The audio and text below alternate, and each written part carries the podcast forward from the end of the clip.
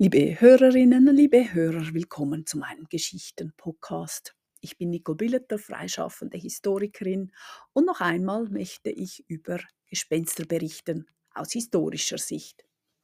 Im Buch von Ludwig Lavater kamen ja auch sogenannte Geisterbeschwörer vor. Ausdrücklich warnte Lavater vor ihnen, denn sie seien nichts als Betrüger. Und in treuer, reformierter Propaganda berichtete er davon, dass vor allem Mönche und katholische Priester sich dieser Mittel bedienten, um ihre Schäfchen einzuschüchtern. Aber an einen Teufel hätten sie nie wirklich vertrieben. Es sei alles nur ein Spiegelgefecht gewesen. So schrieb er über solche Exorzisten in seinem Buch folgendermaßen: Zitat Exorkiste, Teufelbeschwerer. Über das alles hat man einen besonderbaren Stand gehebt in der Kirchen, deren, die den Teufel habend sollen beschwören. Die werden Exorkiste genannt, haben aber nie die Gnade nicht gehabt, die Teufel zu vertrieben, wie die alten Christen, haben allein ein Spiegelfechten gemachtet. Zitat Ende. Das Misstrauen Personen dieses Berufs gegenüber blieb jedenfalls und es wurde schließlich auch aktenkundig. Dafür setzen wir ein Jahrhundert nach Ludwig Lavater ein und beschauen uns die bernische Gespensterwelt im 17. Jahrhundert. Es begegnen uns jetzt Zweifel von Seiten der Obrigkeit bezüglich Personen, die mit Gespenstern zu tun hatten. Zwei Personen, die sie angeblich beschwören und gar austreiben konnten, kamen im Lauf des 17. Jahrhunderts mehrfach vor Gericht. In den Befragungen können wir ersehen, was die Obrigkeit glauben wollte. Die Angeklagten gaben im Laufe der Verhöre dieses zu und stritten jenes ab. Das hängt natürlich auch damit zusammen, dass sie streng examiniert wurden. Die Foltermittel wurden in den Protokollen genauestens vermerkt. Und wie in allen Prozessen, in denen die Folter angewendet wurde, können wir sogar nicht sicher sein, was schlussendlich wahr sein mochte und was nicht. Denn natürlich wurde von den armen Seelen alles das zugegeben, was die Verhörrichter hören wollten. Sehen wir uns die Fälle an. Es standen Vater und Sohn vor Gericht, Kaspar und Hans Stalldecker. Ein erstes Mal wurde Kaspar Stalldecker aktenkundig, als seine Beschäftigung als Geisterbeschwörer untersucht wurde. Er sagte damals, 1624, aus, er könne nichts zugeben, es sei einfach so, dass er Geister beschwören könne. Weil dies aber offenbar von der Obrigkeit nicht gerne gesehen wurde, bat er um Gnade. Im Original klingt der Eintrag so, Zitat.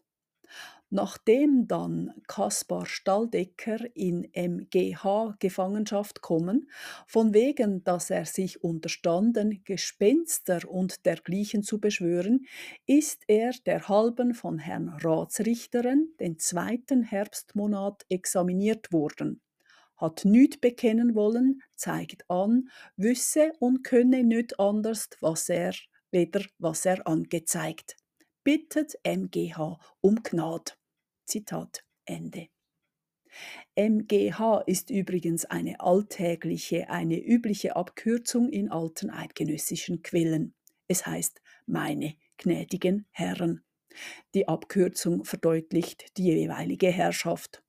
Man könnte jeweils einfach das Wort Obrigkeit einsetzen. Auch wenn Kaspar um Gnade bat und sich wohl auch inskünftig in Acht nahm, so schien er doch weiter seine Gabe anzuwenden.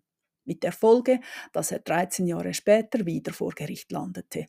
Wiederum lautete der Vorwurf, er habe Gespenster und Geister beschworen und abergläubische Segenswünsche aufgesagt.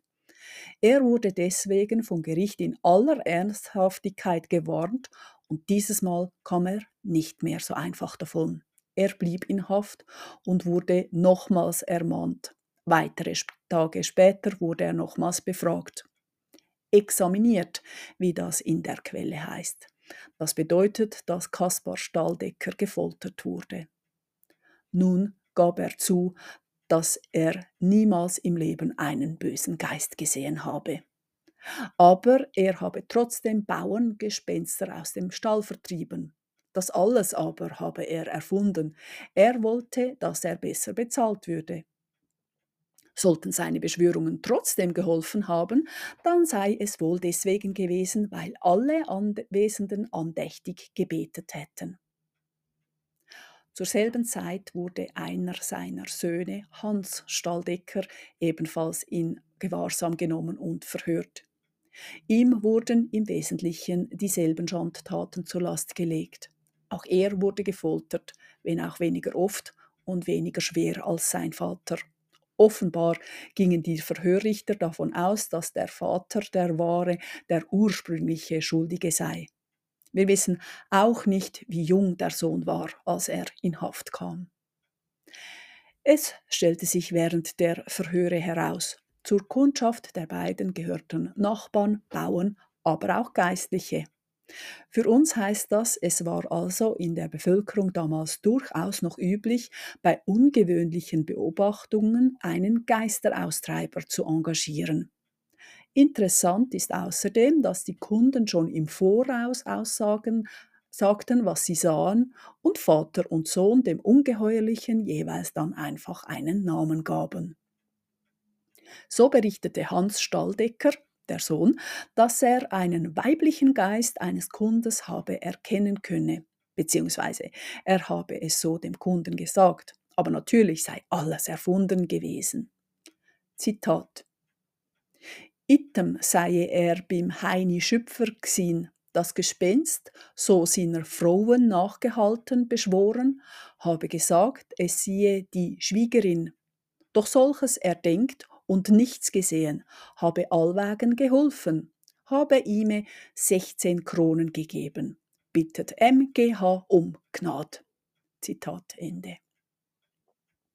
Der Mann hat also den weiblichen Geist, der der Frau des Hauses nachstellte, vertrieben, indem er ihn als Schwägerin benannte.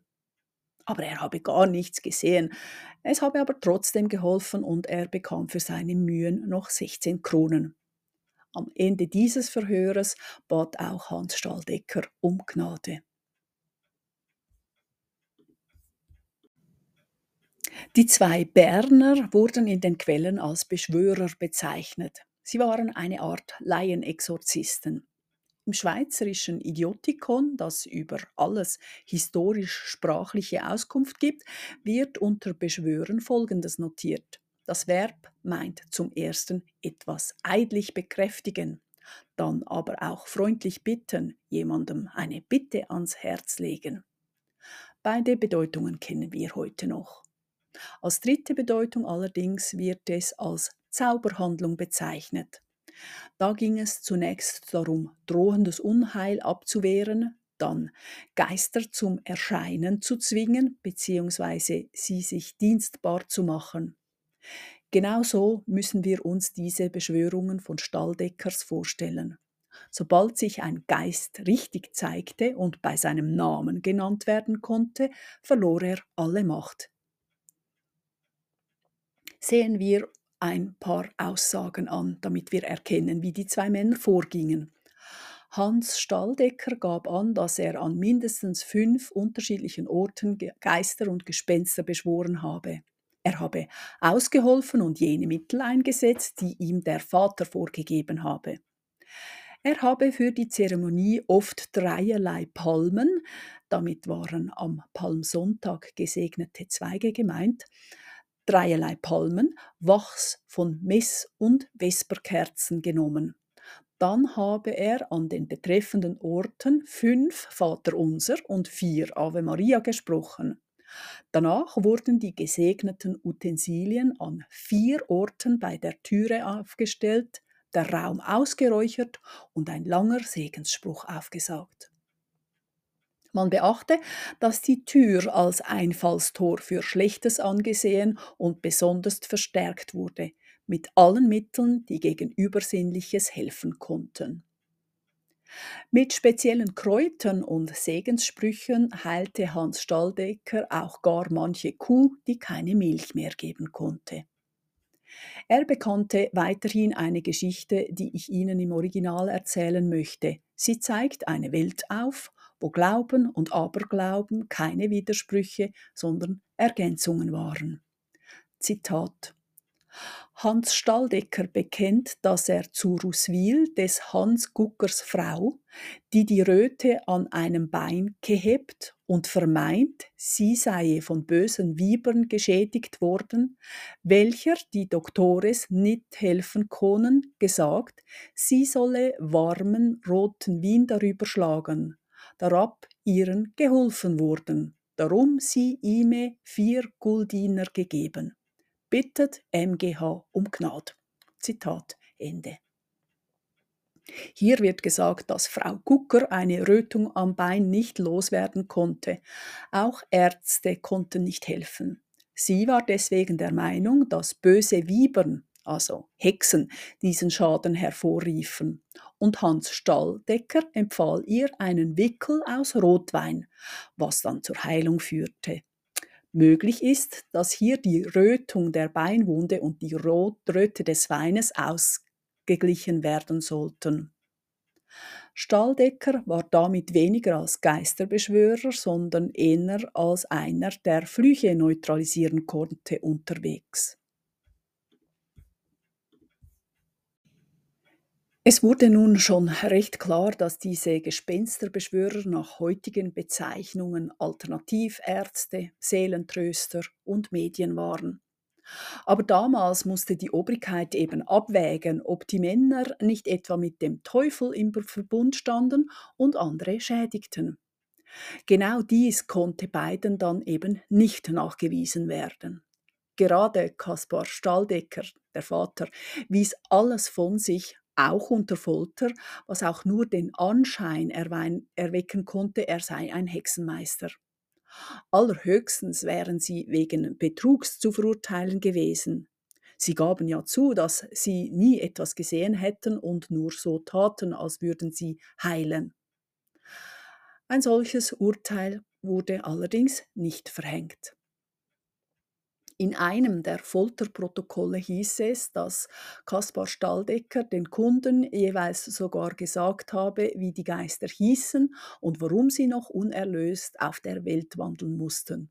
Und lapidar vermeldet das Protokoll, er habe ausgesagt, dass er dies alles zum Schein erdichtet habe, aber es habe immer geholfen. Hier die Aussage im Original. Zitat. Den 18. Juli ist Kaspar Stalldecker abermalen examiniert worden. Bekennt, dass er den Buren allwegen die Gespenst genamset und gesagt, was sie gesündigt haben und warum sie wandeln müssen. Er habe selbiges zu mehreren Schien erdichtet, doch habe es allwegen geholfen an die Marter geschlagen, dreimal leer und dreimal mit dem kleinen Stein gebrucht, hat nichts weiteres bekennen wollen, bittet MGH um Gnade. Zitat Ende. An dieser Aussage änderte sich auch nichts, als er am gleichen Nachmittag noch einmal lange und unter steigender Schmerzzufügung in den folgenden Tagen gefoltert wurde. Kaspar Stalldecker gab noch einige Details zu, aber sagte immer nur aus, er habe alles erfunden. Ganz offensichtlich wollte er, wie erwähnt, keine Zweifel aufkommen lassen, dass er überhaupt mit Geistern sprechen oder noch schlimmer mit dem Teufel im Verbund stand und mit ihm kommunizierte. Denn dies, letzteres, hätte ihn zum Hexer gemacht und er wäre ganz sicher nicht lebendig aus dieser Sache herausgekommen. Nach zahlreichen Verhören wurde Kaspar Stalldecker dann nach Luzern weitergereicht und dort der Geistigkeit übergeben. Sie sollte offenbar noch einmal eingehend prüfen, ob er nicht doch mit dem Teufel einen Pakt hatte. Es schien also ein Fall für die Geistigkeit geworden zu sein, denn sie verfügte offenbar über die Mittel, eine solche Seelenprüfung zu unternehmen. Genaueres ist dem Protokoll leider nicht zu entnehmen. aber einige Monate später wurde Kaspar Staldecker entlassen. Das Gericht büßte ihn mit hohen Auflagen. Er durfte zu niemandem gehen und niemand durfte zu ihm kommen, nur jene, die mit ihm im gleichen Haus wohnten. Nur an vier Festtagen im Jahr durfte er seinen Hausarrest verlassen, um in die Kirche zu gehen. Ihm war alles Segnen, Kurieren oder Beschwören verboten. Und, um das zu verdeutlichen, würden jene, die nun für ihn bürgten, zur Verantwortung gezogen werden, sollte er sich nicht daran halten. Hans Staldecker, der ebenfalls in Gefangenschaft geratene und gefolterte Sohn, war schon einige Wochen zuvor entlassen worden. Offenbar hielt man ihn für einen minderschweren Fall. Aber auch er erhielt die Auflage, keine Geister mehr zu beschwören. Also eine Art Berufsverbot. Es war auch nur der untertänigen Bitten von Kaspar Stalldeckers übrigen Söhnen, seinen Freunden, Verwandten und Dorfältesten zu verdanken, dass er das milde Urteil des Hausarrestes erhielt. Er muss einen guten Stand in seiner Dorfgemeinschaft gehabt haben, dass sich so viele und so gewichtige Männer für sich ihn einsetzten.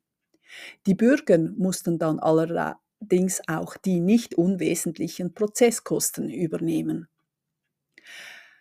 1659, gute 20 Jahre später, wurde der Sohn Hans Staldecker erneut aktenkundig. Ganz offensichtlich konnte er nicht aufhören, Geister zu beschwören. Die Obrigkeit war gar nicht amüsiert. Es wurde vermerkt, dass die Regierung höchstes Missfallen empfinden, dass der allmächtige Gott durch solche Laster verletzt werde. Diese Menschen würden ihn aufs gröbste verspotten. Offenbar hatte es aber auch dieses Mal keine strafrechtlichen Konsequenzen für Hans Stalldecker. Aber weitere 15 Jahre später wird er erneut in den Quellen erwähnt. Erneut beteuerte er seine Unschuld. Er habe das nicht oft getan, vielen die Bitte sogar abgeschlagen, ihre Geister zu vertreiben. Und er bat um Gnade ein weiteres Mal. Nun aber wurde ihm eine hohe Buße auferlegt. Außerdem musste er sich vom Landvogt eine drastische Standpauke anhören nach einigen Jahrzehnten, in der die Familie große Schwierigkeiten mit den Behörden hatten, weil sie sich den Beruf des Beschwörers ausgesucht hatte oder weil sie eben eine bestimmte Gabe hatte oder weil sie die Leichtgläubigkeit der Leute ausnutzen konnten, schweigen die Quellen zu Vater und Sohn Stahldecker. Mögen sie in Frieden ruhen. Ich bedanke mich für Ihr Zuhören bis in zwei Wochen wieder. Auf Wiederhören.